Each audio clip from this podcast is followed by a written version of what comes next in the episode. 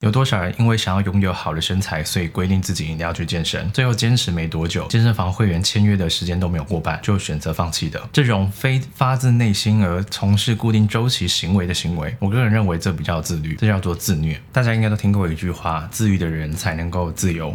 每个人都向往自由，例如多数人在年轻的时候追求财富自由，这样看起来自律的人好像比不自律的人来得更高尚一点，但我认为不一定。多数人所谓的自律通常是什么状态？无非就像是每天规定自己早上八点起床看书，或是下班之后去健身房运动，睡前要看一个小时的书，这种固定周期做会让自己成长的事的自律。但是这样的自律，我认为必须关注一个潜在的问题，就是这些人看似享有自律的道德美名，但其实不是发自内心的强迫行为，在成效上可能是非常有限的。举例来说，你回想一下，在学生时期，你有没有哪一个科目是不感兴趣的？例如说，你天生就对数字不敏感，但你为了要提高自己的数学成绩，所以逼迫自己每天早上六点起床读数学。就算你读的再认真，也是事倍功半，因为你是不带任何情怀的背诵。你也清楚这件事对你的生命压根不会带来半点的转捩可能，所以就算你读得非常辛苦，最后考到了好成绩。相信我，你出社会之后也肯定会忘光，因为那只是受当下情势所逼而产生的自律，并不是发自内心的自律。所以学校其实是一种透过外部让你学习自律的组织系统，也就是期望先透过他律的方式让你学会自律。而这样非自愿性且机械式的时程安排或课程安排。多少人在出了社会之后，能够真正将自己固定周期从事的会让自己成长的事情，所学习到的知识应用在职场上呢？我相信少之又少，多数人只是为了符合体制的规范，所以得过且过罢了。这样的自律就是关注于完成时间表上的工作，按部就班，但不具备任何情怀，因此常常忽略了行为的成效。再举一个例子。有多少人因为想要拥有好的身材，所以规定自己一定要去健身，最后坚持没多久，健身房会员签约的时间都没有过半，就选择放弃的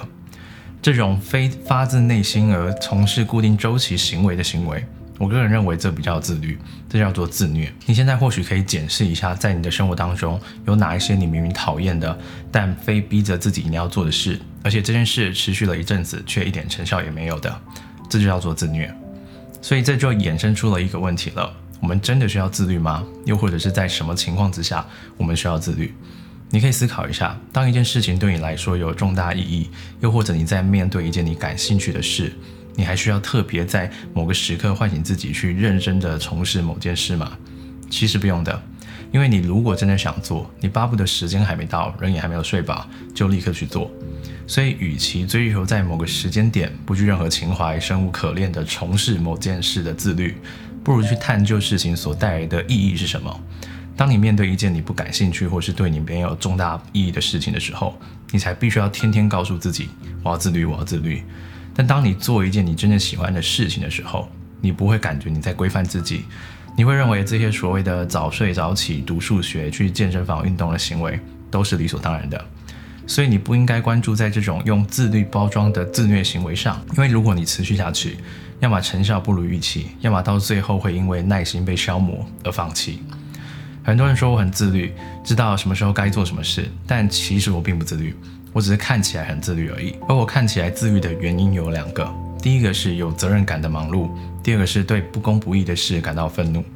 什么是有责任感的忙碌？当你承担的重责越多，工作塞满了行程表。你理当没有太多时间可以休息，因为你清楚，只要你一过度的休息摆烂，你的员工可能会没有薪水领，导致经济状况出问题；你的客户也可能会因此计划延宕，导致客户的经济状况也出了问题。当你理解你背负的不只有你自己的理想和家庭，还有其他人的理想和家庭的时候，那么你就会看起来自律了。这也是为什么我说我自己本身并不自律的原因，因为我不是自私的为着让自己变好而做，而是基于不造成他人的困扰的责任感而做。依照这个维度来看，是因为忙碌让我变得不得不自律。再来是对不公不义的事感到愤怒。例如我早期录制的影片，居多是替相对弱势的族群发声。那些影片居多是我在半夜时睡不着，爬起来录制的。这也是因为我抱持着想要改变环境的愤怒，促使自己开始从事某一些固定周期的行为。所以，如果你也想要像我一样看起来自律的话，你要做的是打开连接世界的感官，保持希望让社会变得更好的愤怒，以及在工作上背负对他人的责任感。那么你或许就会看起来自律了。最后，我想问问你，你有没有曾经因为有责任感的忙碌，或是对不公不义的事感到愤怒而产生自律的行为经验？希望你可以在留言将这个宝贵的故事跟大家一起分享。我希望这里不是一个一言堂，而是彼此可以讨论、彼此可以成长的地方。虽然有时候我因为太忙碌，所以不见得每一则的留言都会回复，但是每一则留言我都会看的。我是吴金凯，如果这个影片对你来说有帮助的话，那么希望你可以不吝啬的给我一个赞、留言鼓励我，甚至订阅我的 YouTube 频道。那么我们下次见，拜拜。